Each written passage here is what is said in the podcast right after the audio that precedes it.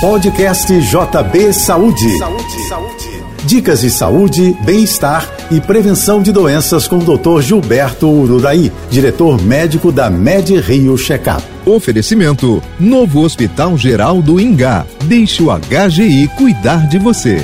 Hoje falaremos sobre o câncer de pele, tema importante para nós que vivemos em um país tropical. O câncer de pele se divide em três tipos. O mais comum é o câncer basocelular. Ele é muito frequente, mas tem um alto índice de cura. Ele surge a partir de células basais de nossa pele que se encontram na camada mais profunda. Esse tipo de câncer costuma atingir o rosto, a cabeça, o pescoço, as costas e o peito.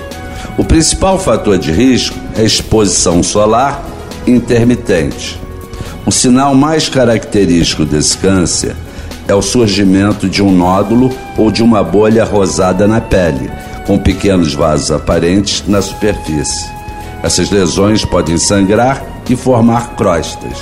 Uma vez retirado, com margem de segurança, o paciente está curado. Não é um câncer que gera metástase.